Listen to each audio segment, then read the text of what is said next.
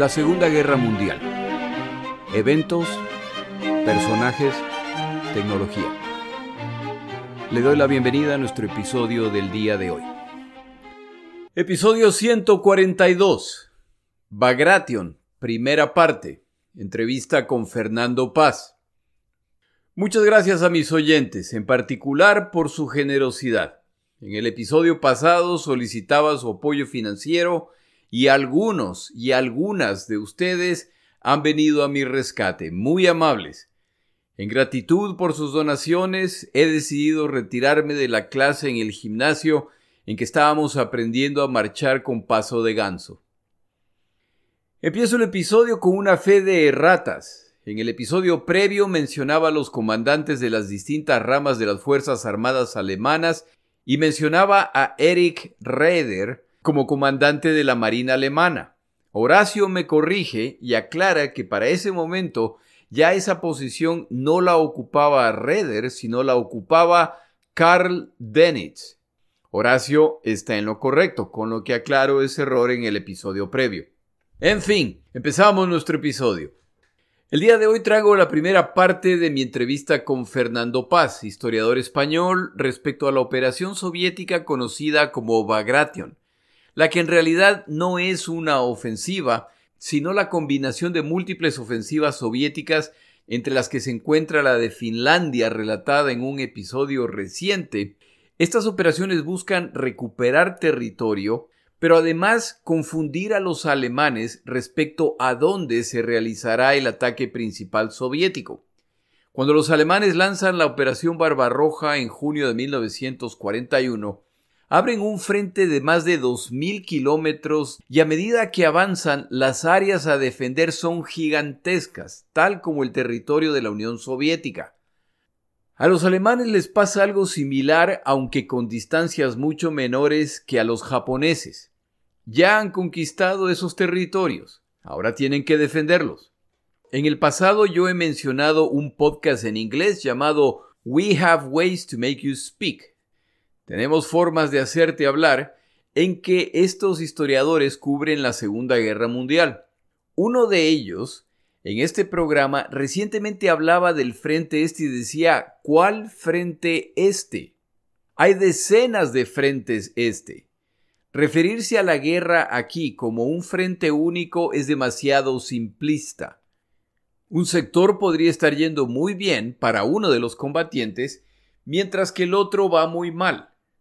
La operación Bagration es un excelente ejemplo de esta realidad, es decir, hablar de un frente en el este de Europa es muy incompleto, son múltiples frentes.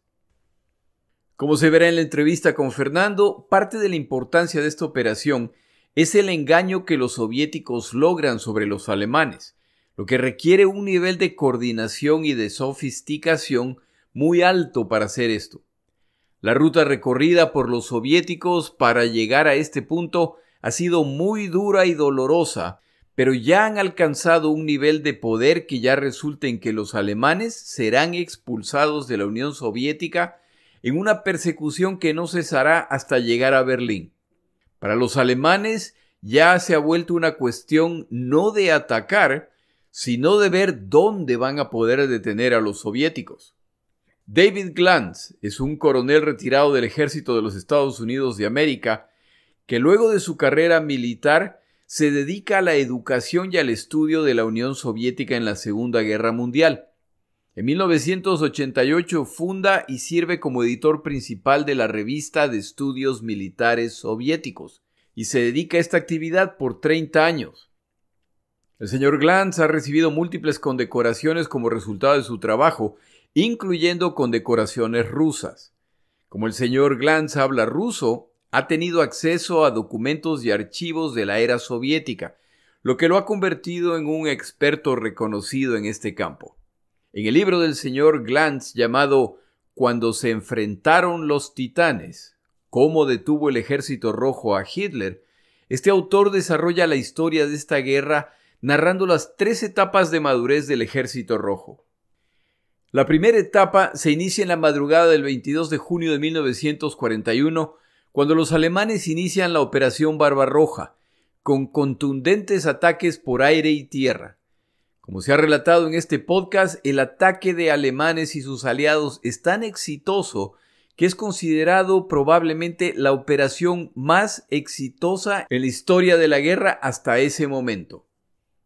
Por el lado soviético, la combinación de la interferencia de Stalin y el hecho de que los soviéticos se encontraron en medio proceso de reemplazo de equipo de guerra obsoleto hace que estos primeros días sean caóticos, lo que les costará millones de combatientes entre muertos, heridos y prisioneros. Y como los alemanes confiaban en un avance apresurado en que los prisioneros eran una carga, no existe un plan para cuidar o proveer a los prisioneros por lo que los capturados poco a poco y en circunstancias inhumanas se sumarán a la lista de muertos. El desastre de los primeros días es difícil de entender para Moscú y los planes de defensa se organizan con unidades que ya son incapaces de combatir de forma organizada, por lo que estos planes que intentan detener a los alemanes fracasan al sobreestimar el nivel de la potencia de las fuerzas soviéticas restantes. El pánico entre oficiales soviéticos es tal que ordenan que se realicen las operaciones que se les ordenan a ellos a pesar de que son un suicidio. No hacerlo resultará en su propia muerte a manos de Stalin. Estos ataques siguen desperdiciando combatientes soviéticos que podrían replegarse para reformar unidades y contraatacar. Pero las órdenes de Stalin son claras e ignorarlas es mortal. Esto se confirma con la ejecución de Dmitry Pavlov, comandante soviético que como tantos otros sufre pérdidas gravísimas al ser sus fuerzas rodeadas por los alemanes. Pavlov recomienda y de hecho inicia una retirada que al final resulta inútil. Estos combatientes igual fueron rodeados y capturados o eliminados. Semanas más tarde, Pavlov va a ser aprisionado, juzgado y ejecutado sumariamente por incompetencia criminal, lo que es un claro mensaje a los comandantes soviéticos que consideren la posibilidad de desobedecer órdenes. La defensa soviética es fanática, valiente, sacrificada, desordenada e inflexible, lo que le da la ventaja a los alemanes que dan gran importancia a la maniobra rápida y al flanquear al enemigo para tomar ventaja de sus puntos débiles. A medida que pasan las semanas y los optimistas plazos establecidos por los alemanes para derrotar a los soviéticos pasan y estos no capitulan, entonces se hacen evidentes las debilidades del plan alemán. Como lo anticiparon los profesionales de la logística alemana, sustentar un frente tan gigantesco como el que han abierto es extremadamente difícil. Como los alemanes confiaban tener todo esto sentenciado antes del otoño, ahora enfrentan las lluvias otoñales soviéticas, las cuales son tan famosas que hasta tienen nombre. Las llaman Rasputitsas. A estas le sigue el invierno soviético, aún más famoso que las lluvias por ser durísimo, y para esto tampoco se han preparado los alemanes. Así pasan los años 1941 y 1942 y los soviéticos van implementando su estrategia de guerra. En el año 1942 Stalin también hace una predicción equivocada y ubica contra los deseos de sus comandantes la mayor parte de las Fuerzas Armadas frente a Moscú, convencido de que esa ciudad será nuevamente el objetivo principal alemán. Esto abre las puertas hacia el sur a los alemanes que saben que deben llegar al Cáucaso a toda costa para o apoderarse del petróleo soviético para su propia máquina de guerra o al menos destruir los pozos petroleros para intentar paralizar a los soviéticos. Para este momento de la guerra, los soviéticos ya han llegado a lo que el autor Glantz denomina la segunda etapa de maduración de las fuerzas soviéticas. Los alemanes que en los primeros meses de la guerra estaban acostumbrados a flanquear y capturar a decenas de miles de combatientes soviéticos a la vez, cada vez capturan menos en estas operaciones, lo que los alemanes interpretan como que los soviéticos están quedando sin combatientes. La verdadera razón es que las fuerzas soviéticas están desarrollando la flexibilidad de la que carecían al inicio de la guerra y se repliegan en estos intentos de envolverlos para reagruparse y reformar el frente. La movilidad soviética no es solo el resultado de la evolución de la doctrina de guerra soviética, sino de los vehículos enviados a través del plan de préstamo arrendamiento estadounidense y del plan similar británico, por supuesto sumados a la impresionante capacidad industrial que la Unión Soviética está desarrollando a medida que las fábricas, principalmente de armamento, se reubican más allá de los Urales y éstas entran en producción. El evento fundamental del año 1942 es sin duda la ocupación de Stalingrado, ciudad a la que me refiero en la entrevista con Fernando como un pueblito. En la entrevista utilicé esa palabra como sarcasmo, ya que Stalingrado era una de las grandes ciudades industriales de la Unión Soviética pero su ocupación no estaba considerada en los planes alemanes. El plan original era atacar Stalingrado para eliminar su producción industrial, pero no ocupar la ciudad.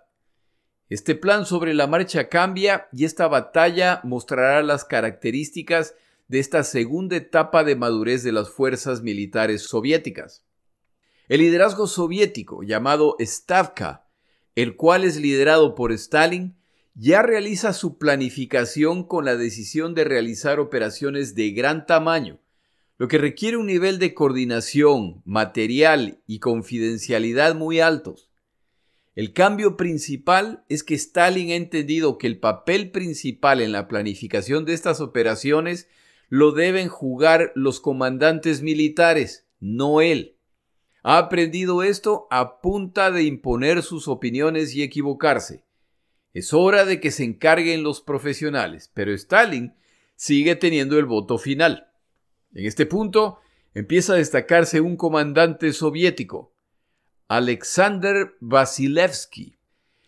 Su llegada y la mayor coordinación que desarrollan entre los múltiples frentes incrementa la confianza de Stalin en sus comandantes, lo que resulta en su mayor independencia. Mientras los soviéticos pelean desesperadamente por no ser desalojados de Stalingrado, la Stavka sigue desarrollando y preparando los planes para la gran operación contra los alemanes en este sector. Es aquí cuando se puede criticar a los soviéticos, ya que no es difícil concluir que los combatientes y civiles en Stalingrado podrían estar siendo utilizados como carnada para que los alemanes sigan adentrándose en esta ciudad mientras pierden de vista el campo de batalla total. A esta operación se la conocerá como Urano. Como se sabe, esta operación a la larga resulta en atrapar al sexto ejército alemán al que Hitler orgullosamente se refería diciendo, si se me ordenara conquistar el cielo y yo contara con el sexto ejército alemán, no dudaría en realizar la tarea. Pues bien, Seres mucho menos angélicos se encargan de rodear y derrotar al sexto ejército alemán que capitula ante la superioridad soviética. Mucha menos atención se le presta a otras operaciones soviéticas que se realizan en estos días y que resultan en verdaderos desastres. En todo caso, los subhumanos soviéticos han demostrado a los superiores alemanes cómo se realiza la guerra relámpago en una gigantesca pinza que atrapa y derrota a los alemanes. Los soviéticos han demostrado no solamente magnífica coordinación, sino además mucha paciencia y confidencialidad para amasar las fuerzas blindadas que realizan las operaciones. 1943 es un año en que los alemanes buscan repetir el ciclo de ataques en el verano y contraataques soviéticos en el invierno con triunfos y derrotas para los dos bandos. Pero ese ya no será el caso. La ofensiva alemana, conocida como Ciudadela, que buscaba eliminar la saliente soviética en Kursk y en el proceso eliminar a centenas de miles de combatientes soviéticos, fracasa aparatosamente al ser los alemanes incapaces de penetrar las defensas soviéticas e inicia el contraataque soviético que esta vez ya no se detendrá. De aquí para adelante ya es campaña soviética tras campaña soviética con el objetivo de llegar a Berlín. El período desde enero de 1944 hasta el final de la guerra se lo denomina la tercera etapa de maduración de la doctrina de guerra soviética en que alcanzan el temible nivel por el que serán conocidas las Fuerzas Armadas soviéticas hasta nuestros días. No solo que la fortaleza soviética se multiplica, es que la fortaleza alemana va decreciendo. A medida que las bajas alemanas se multiplican no solamente por los combates contra los soviéticos en este frente, sino por los ataques partisanos en la retaguardia, más los combates en Italia y el recientemente conquistado imperio alemán, se suma además la certeza de que en este año, en 1944, finalmente se realizarán los desembarcos aliados en Francia y las Fuerzas Armadas alemanas siguen siendo estiradas tratando de detener múltiples desastres. Solo queda ver cuánto resistirán. En el frente soviético, los alemanes se enfrentan a fuerzas cada vez más disciplinadas, mejor equipadas y más motivadas a expulsar a los invasores. En el papel, las divisiones alemanas cubren el frente, pero su fortaleza real en muchos casos es mucho menor a lo que declara el papel. Para colmo, los ataques aliados al territorio alemán a través de bombardeos siguen incrementándose por lo que más y más baterías antiaéreas y más y más casas de combate deben ser enviados a Alemania. De nada sirve resistir en otras naciones si el territorio alemán va a ser destruido. Finalmente los alemanes han concluido que una movilización total de la población, sea hacia tareas de guerra o hacia la producción, es necesaria. Los trabajadores extranjeros, en realidad esclavos capturados en otras naciones y que trabajan en Alemania contra su voluntad, la mayor parte de ellos en tareas de mantenimiento o producción, ya son casi una cuarta parte de la población laboral alemana. Por el lado soviético, el poder militar, su estructura de comando y sus conceptos operacionales ya están plenamente desarrollados y listos para entrar en acción. Lo que no quiere decir que los soviéticos tuvieran recursos humanos ilimitados, por lo que también empiezan a sufrir las restricciones en esta categoría. Esto es más grave, ya que ahora son los soviéticos quienes avanzan y es el atacante quien sufre la mayor cantidad de bajas al atacar posiciones defensivas. De acuerdo al autor Glantz, en esta etapa de la guerra, las unidades de combate soviéticas sufren casi un 25% de bajas al completar sus misiones, niveles intolerables en otras circunstancias. Esta realidad contribuye a la necesidad de realizar más operaciones de distracción en vez de ataques frontales. Cada vez más se realizan los ataques por los que son conocidas las Fuerzas Armadas soviéticas. Se inicia con abrumadores ataques de artillería, que son seguidos por ataques de la Fuerza Aérea Soviética que protegen a las tropas que avanzan. Para esta etapa se enfatiza la importancia de la maniobra, de la sorpresa y de la iniciativa de los comandantes. Se acabaron las rígidas órdenes que podían resultar en el enjuiciamiento y ejecución de comandantes al inicio de la guerra. Ahora se les pide su iniciativa, su flexibilidad y que tomen decisiones en el campo. Sus decisiones serán apoyadas. Poco a poco los comandantes y planificadores soviéticos se vuelven mejor en estas tareas y engañan a los alemanes. En muchas ocasiones los alemanes estaban al tanto de la ubicación de las fuerzas soviéticas. Lo que ignoraban era la fortaleza de las fuerzas ubicadas detrás de esa primera línea, por lo que al contraatacar los alemanes muchas veces se llevaron terribles sorpresas al descubrir que la línea principal no era más que una trampa para que caigan sobre ellos las líneas subsiguientes. En ocasiones los alemanes descubrían que las fuerzas que tenían al frente eran mucho más débiles de lo anticipado y esta fuerza simplemente escapa al lanzarse los alemanes al contraataque. En esos casos, muy tarde aprenden que esto simplemente indica que en ese momento, en otro u otros puntos del frente descuidados por los alemanes, fuerzas masivas soviéticas están penetrando el frente rumbo a rodearlos y eliminarlos. Los soviéticos han alcanzado su nivel de madurez máximo en esta guerra y los resultados ya se pueden ver en operaciones como Bagration. Este es simplemente un breve resumen de las tres etapas de maduración de la doctrina de guerra soviética, lo que nos sirve como una introducción para la entrevista a continuación con Fernando Paz, a quien una vez más agradezco por estar en mi podcast. Fernando, muchas gracias. Qué bueno tenerte nuevamente por aquí. Gracias por tu tiempo esta tarde. Es un placer, querido Jorge, de verdad. Qué bueno estar aquí. Como te, te lo mencionaba cuando conversábamos, la última vez que tú y yo hablábamos, tú nos ayudaste con la llegada a Kursk. Cómo fuimos de, de Stalingrado a Kursk y te cuento que de ahí para acá yo he avanzado con el tema, avanzamos con el Pacífico, año 1944, y en este momento estoy en el relato de 1944 en Europa. Recientemente hablamos de los desembarcos aliados y estamos cubriendo eso. Así es que mi sugerencia sería, regresemos a Kursk, ya, ya ha ocurrido y así nos vamos hasta, hasta digamos, mediados de del año 1944. Kursk queda en que los alemanes lanzan su gran ofensiva en esta zona.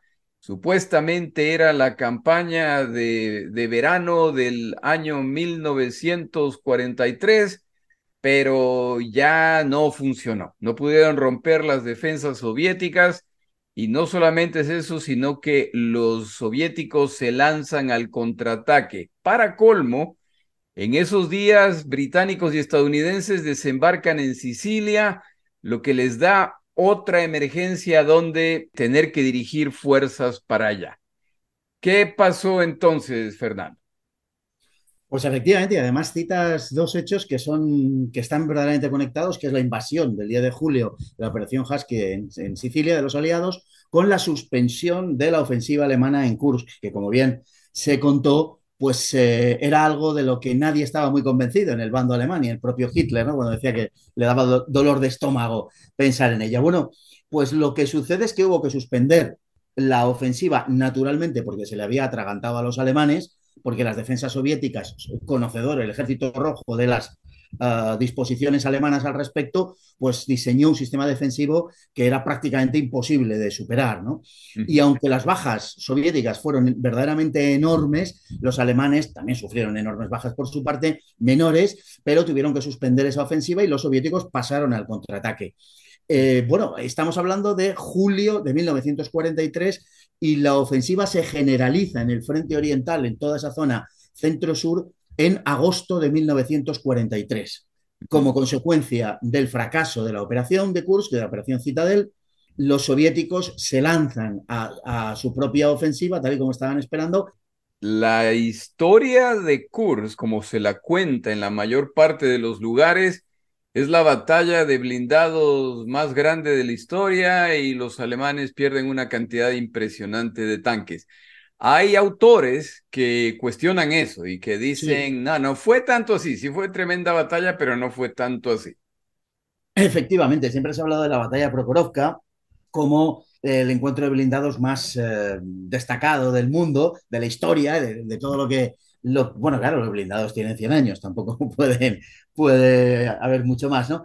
Pero hoy está en cuestión, es una cuestión que está, es un asunto que está en revisión es un asunto que no se acepta como se venía aceptando, digamos, en las décadas anteriores. Hay una revisión de todo lo que está pasando o de todo lo que ha sucedido en el frente del Este eh, por parte de muchos historiadores. De en las últimas, vamos a decir, eh, bueno, vamos a tomar los comienzos de David Glantz, pues eh, tres décadas. En las últimas tres décadas, Glantz es un eh, claro exponente de esto. Actualmente David Style, por ejemplo, eh, están cuestionando todo lo que conocíamos hasta ahora del Frente del Este. Y me parece que es una revisión muy importante que había que hacer, entre otras cosas porque ellos lo que proponen, y me parece que es muy acertado, eh, es un abandono de lo que llaman la Wehrmachtmanía, es decir, que el desarrollo de la guerra esté centrado en lo puramente en, en lo alemán, desde, está visto desde el bando alemán, olvidando por tanto el bando soviético, por decirlo de alguna manera. De hecho, nos referimos todos ¿no? al frente del este y, y el frente del este lo es desde el punto de vista alemán o desde el punto de vista occidental, pero desde el punto de vista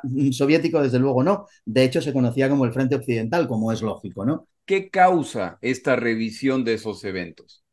Primero, la necesidad misma desde el punto de vista historiográfico de revisar la historia. La historia hay que revisarla permanentemente. Eso en primer lugar. Y en segundo lugar, el hecho de que desde los años 90 es verdad que de una forma bastante ocasional, eh, pero se viene produciendo una cierta apertura de los archivos rusos eh, antiguos soviéticos y en consecuencia, pues se puede acceder a una información a la que antes no se podía acceder. ¿Por qué? Por una parte, porque el propio régimen político lo impedía, pero por otra parte, porque los soviéticos sentían que tenían la necesidad de preservar algunos de sus más uh, preciados secretos. Fundamentalmente la cantidad de bajas que había supuesto la Segunda Guerra Mundial para ellos. Pensemos que después de la guerra se habla de 8 o 10 millones de muertos soviéticos, en los años 60-70 ya se está hablando casi de 20 millones de muertos soviéticos en la guerra, hablamos de civiles y militares juntos, y ya con Gorbachev y después se está consiguiendo la cifra de 27 millones de muertos. Evidentemente nunca se va a saber y muchas de las cosas que se, o, muchas de las cifras que se establecen eh, se hace a partir de estudios demográficos. Y bueno, eso complica un poquito la cosa, pero quizá es la única manera verdaderamente de saber cuánta gente murió a causa de la guerra. Por otro lado, es difícil establecer eso, como es difícil establecer eh, los muertos en el Gulag, por ejemplo, o en cualquier sistema de campos de concentración, con precisión. ¿Por qué? Pues porque una persona que muere cinco años después de haber sido liberada de un campo de concentración, pero a causa de las enfermedades contraídas en ese campo de concentración, lógicamente es víctima de, de los campos de concentración. Sin embargo, normalmente no cuenta como víctima de los campos de concentración. Bueno, ese tipo de cosas, ¿no? Yo creo que esa apertura es verdad que, como digo, que ocasional, que no permanente, que bastante difusa, pero esa, esa apertura sí que ha servido para establecer las cifras de, de, y, por tanto, una revisión del enfoque de lo que sucedió en el Frente Oriental, como digo, eh, europea, europo, europeocéntricamente hablando, eh, durante la Segunda Guerra Mundial. Pero es, es, difícil y complicado y de hecho en Bagration vamos a ver cómo todavía hoy no se tienen las cifras, no se saben las cifras de lo que allí sucedió y curiosamente se tiene más certeza de lo que pasó en el bando soviético que del bando alemán, de la cantidad de hombres y material que perdieron los soviéticos eh, y no mmm, que perdieron los alemanes. Es, una, es un hecho curioso, pero ahí está. Ahora, lo que también queda claro en Kursk es que ese fue el último intento de ofensiva grande de parte de los alemanes, que la operación uh, resulta un fracaso a pesar de las pérdidas grandes de los dos bandos. Los soviéticos siempre tenían una gran cantidad de pérdidas pero queda claro que no lo lograron y también queda claro que en ese frente ya nunca más habrá una ofensiva alemana. De aquí para adelante es ofensiva soviética tras ofensiva soviética. Si vemos lo que en este frente en la Segunda Guerra Mundial, uno ve el año 41, ofensiva de verano alemana rumbo a Moscú, que le responde ofensiva de invierno soviético a, a rechazarlos en Moscú. Luego viene ofensiva de verano alemana, 42, rumbo al Cáucaso y un pueblito llamado Stalingrado ahí, que resultó ser mucho más serio de lo que se imaginaban los alemanes. Ofensiva soviética 42-43, rechazarlos.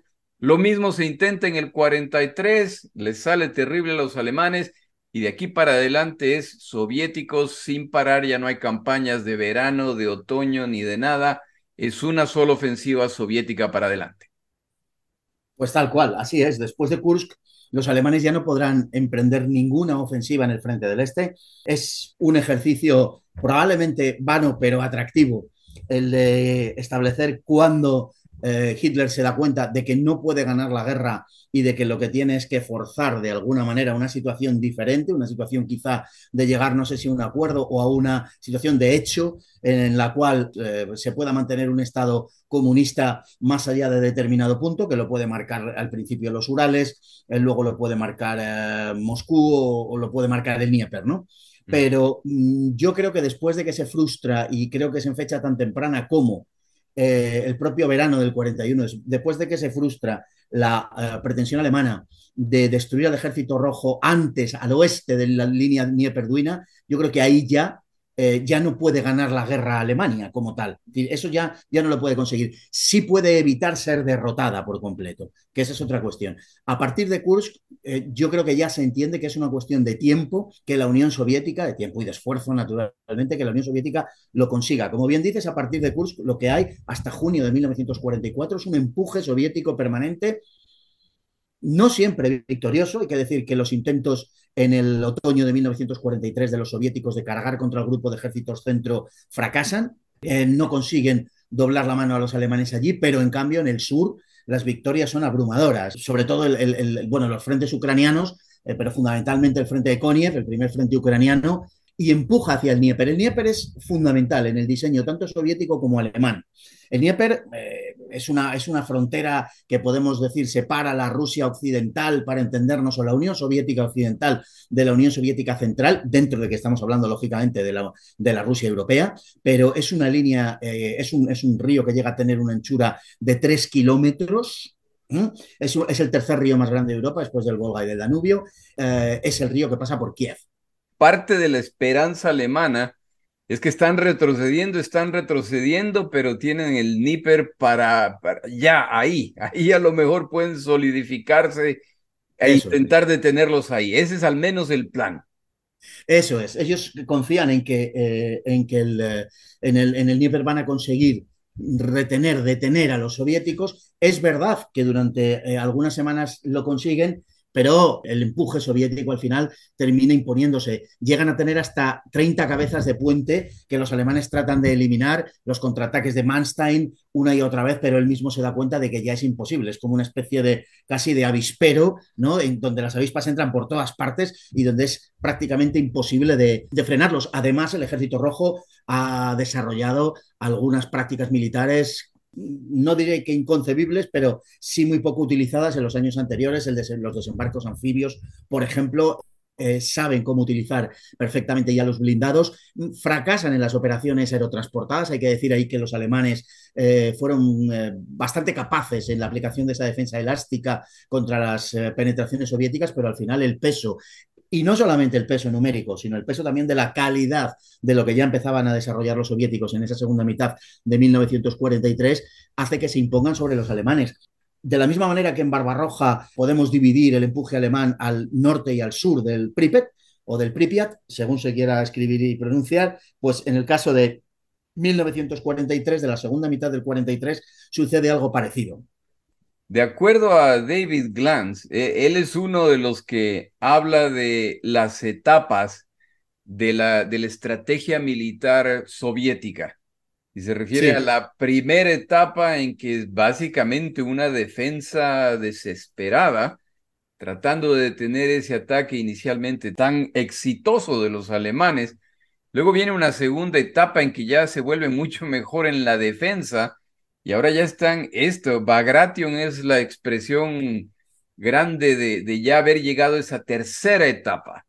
Es, eh, eh, tú mencionabas algo que no se había mostrado, pero que en algún episodio yo compartía que la Unión Soviética tenía una tradición militar muy grande y muy fuerte y tenían su propia doctrina militar, sino que Stalin tampoco era muy fácil con todo eso, pero ¿Qué me puedes decir tú de, de la evolución que han tenido Stalin y Hitler para este momento de la guerra como líderes de estas naciones?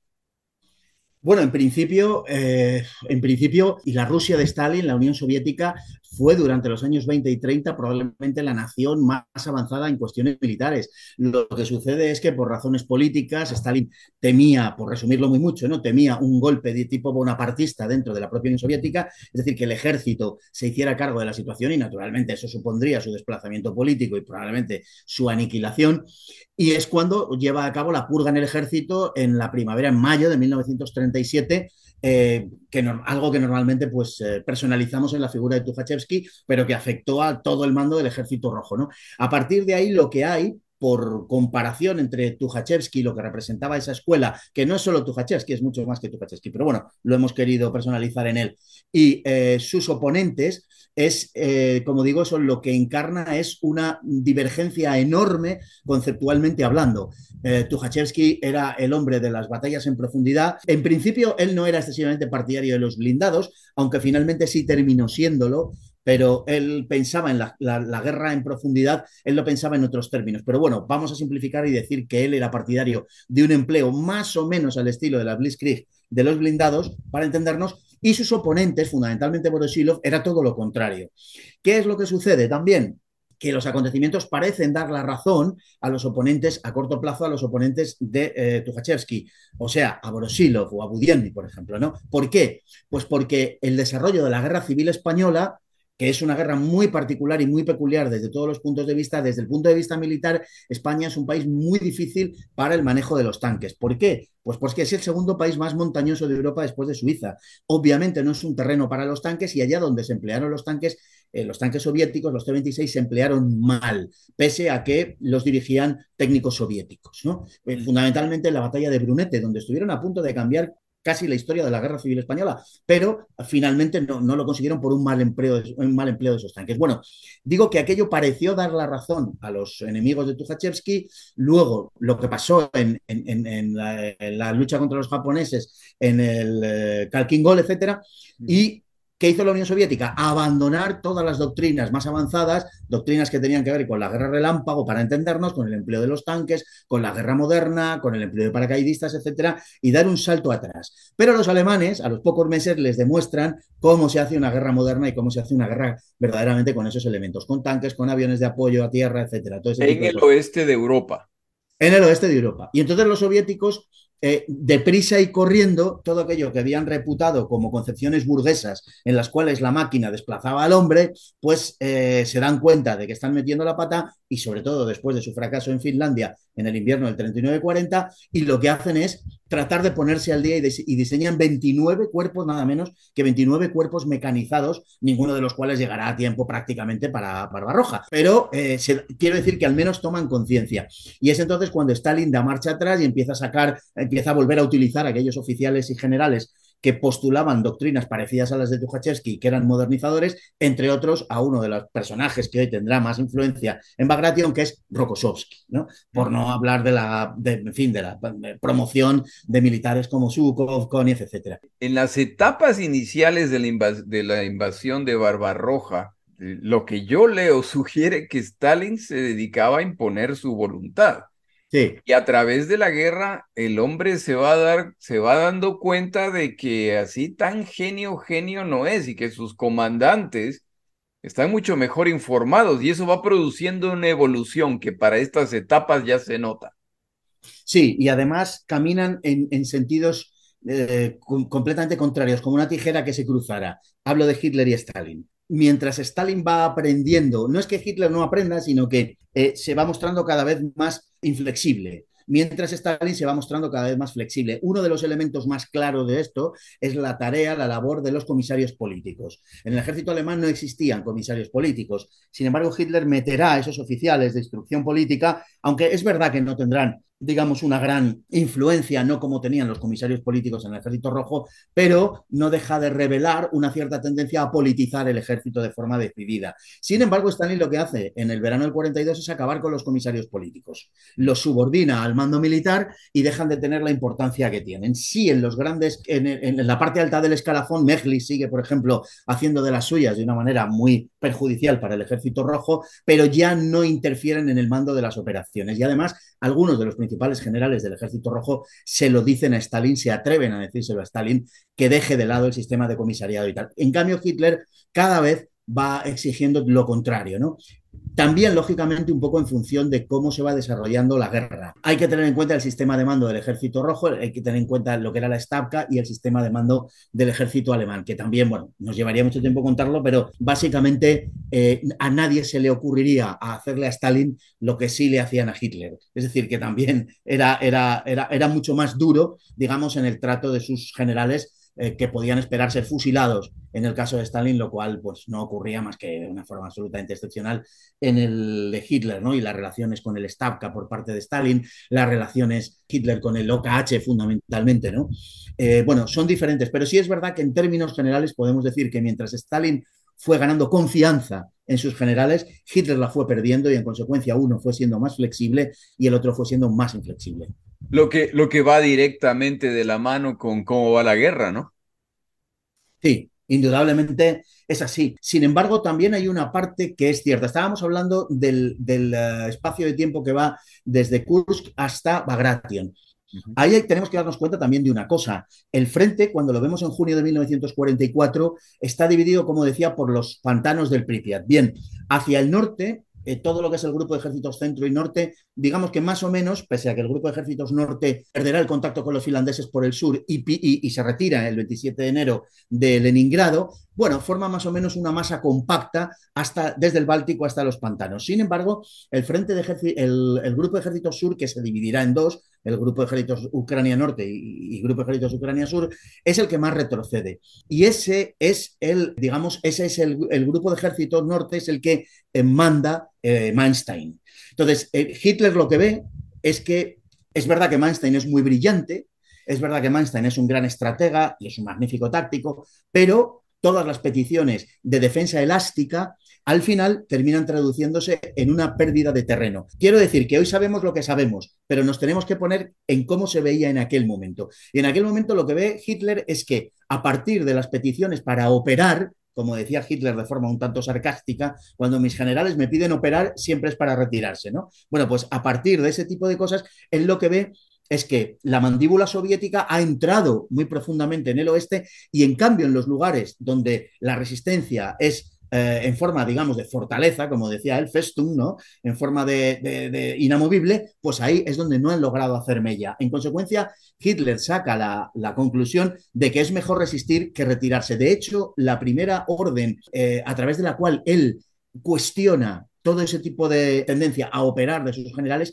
cuidado, es de septiembre, del 8 de septiembre me parece, de septiembre de 1942 donde él emite esa orden en la que dice que se acabó eso de andar retrocediendo, rectificando el frente, etcétera, que a partir de ahora tiene que tener su visto bueno personal. Y es otro de los problemas que hay en esa diferencia que tú apuntabas entre Hitler y Stalin, que fruto de esa creciente inflexibilidad, Hitler empieza a interferir incluso en operaciones a pequeña escala, mientras que Stalin no lo hace, contraviniendo además, en el caso de Hitler, una larguísima tradición alemana que permitía la enorme libertad de que gozaban los mandos alemanes sobre el campo de batalla. Y eso se lo carga Hitler con su interferencia permanente, incluso en escalones relativamente bajos del mando. Eh, respecto a lo que tú dices del asunto de las fortalezas y cómo Hitler se va metiendo más y más en esta idea de las fortalezas, leí esta semana para prepararme para este episodio leía a David Glantz el libro de cuando se enfrentaron los titanes, sí. y él comenta que los, que los comandantes alemanes cada vez más veían una población de unas ciertas características y un cierto tamaño y como que se iban por el lado porque decían si nos metemos ahí esto lo van a declarar fortaleza y hasta ahí llegamos. Entonces también todo el mundo va adaptándose a cómo se van dando las cosas por ahí sigue este avance, resulta que el Níper no, no detiene a los soviéticos, los soviéticos siguen avanzando y ya para este momento, ¿qué nos cuentas de cuál es la situación en el norte, en Finlandia? Bueno, en Finlandia, lo primero es que los alemanes pierden el contacto en enero, se levanta definitivamente el cerco de Leningrado y el grupo de ejércitos norte es enviado hacia Estonia para acabar formando prácticamente un solo frente con el grupo de ejércitos centro. ¿Qué eso a dónde conducirá? Yo creo que tendríamos que dibujar rapidísimamente el marco de dónde estamos. Los soviéticos diseñan cuatro operaciones para ese verano. Y la primera, efectivamente, es la, campaña de, Finlandia. La segunda será Bagration, la tercera serán tres operaciones que llevará a cabo el primer frente ucraniano de Koniev, contra el Grupo de Ejércitos Ucrania Norte de Harpe y la última será el tercer frente eh, ucraniano, bueno, en lo que es la zona de Transnistria, de Moldavia y de la frontera con, Rumanía. En el norte, ¿qué sucede? Pues en el norte eh, sucede que se produce el ataque soviético el 10 de junio en Karelia, una operación que durará dos meses, del 10 de junio al 9 de agosto, que es cuando se considera que, finaliza, eh, la operación Águila que llama, dirigida por dos mariscales soviéticos, Mereskov y Goborov, con una potencia enorme, 450.000 soldados, 24 divisiones, utilizan, fíjate, para un terreno que es verdaderamente muy poco, propicio, unos 600 carros y autopropulsados, y además es que todos ellos son prácticamente T-34, incluyendo algunos T-34-85 y los eh, JSU 152 es decir, los autopropulsados que son verdaderos monstruos, que, destrozaban todo lo que se ponía enfrente. De hecho, se utilizaban para destruir fortalezas, con eso está todo dicho, ¿no? Los soviéticos llegaron a acumular 2.800 piezas de artillería en 100 kilómetros y una cantidad probablemente superior a los 1.000 aviones. Para quedarnos un momento por allá al norte, ya Finlandia, aliada con Alemania, ya está en problema porque están bajo ataque soviético y yo me imagino que a los alemanes se les está cruzando por la cabeza qué va a pasar aquí, porque eh, Finlandia va a ser derrotada y a medida que eso sigue avanzando va quedando claro que no van a resistir. La pregunta entonces se vuelve, ¿Finlandia se sale de la guerra o, la, o Finlandia se cambia de bando a lo Italia? No es que sea muy probable, pero en todo caso ya tienen el problema ese de Finlandia, porque además ¿Qué parte de Finlandia, los alemanes tenían tropas en Finlandia, qué parte de Finlandia van a defender? ¿Van a defender el sur para toda esta zona de Latvia, Estonia y todo lo demás? ¿O van a defender el norte? Porque si los soviéticos se le van por el norte y se les meten en Noruega y pueden hacerlo de las minas, es decir, ya en el norte tienen un problema de qué va a pasar y segundo, si llega lo peor, ¿qué van a ir a defender en medio de todo esto? Muchas gracias a Fernando por haberme acompañado esta semana. Como ustedes han notado, esta es la mitad de la entrevista. La próxima semana regresamos con la segunda parte de Bagratio. Mi nombre es Jorge Rodríguez. Gracias por acompañarme.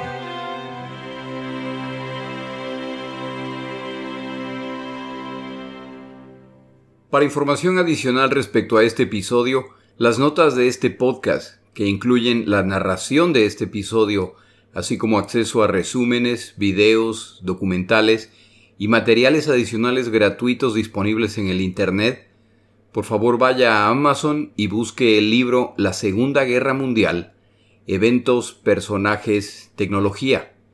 Al comprar estas notas me ayuda y me apoya financieramente.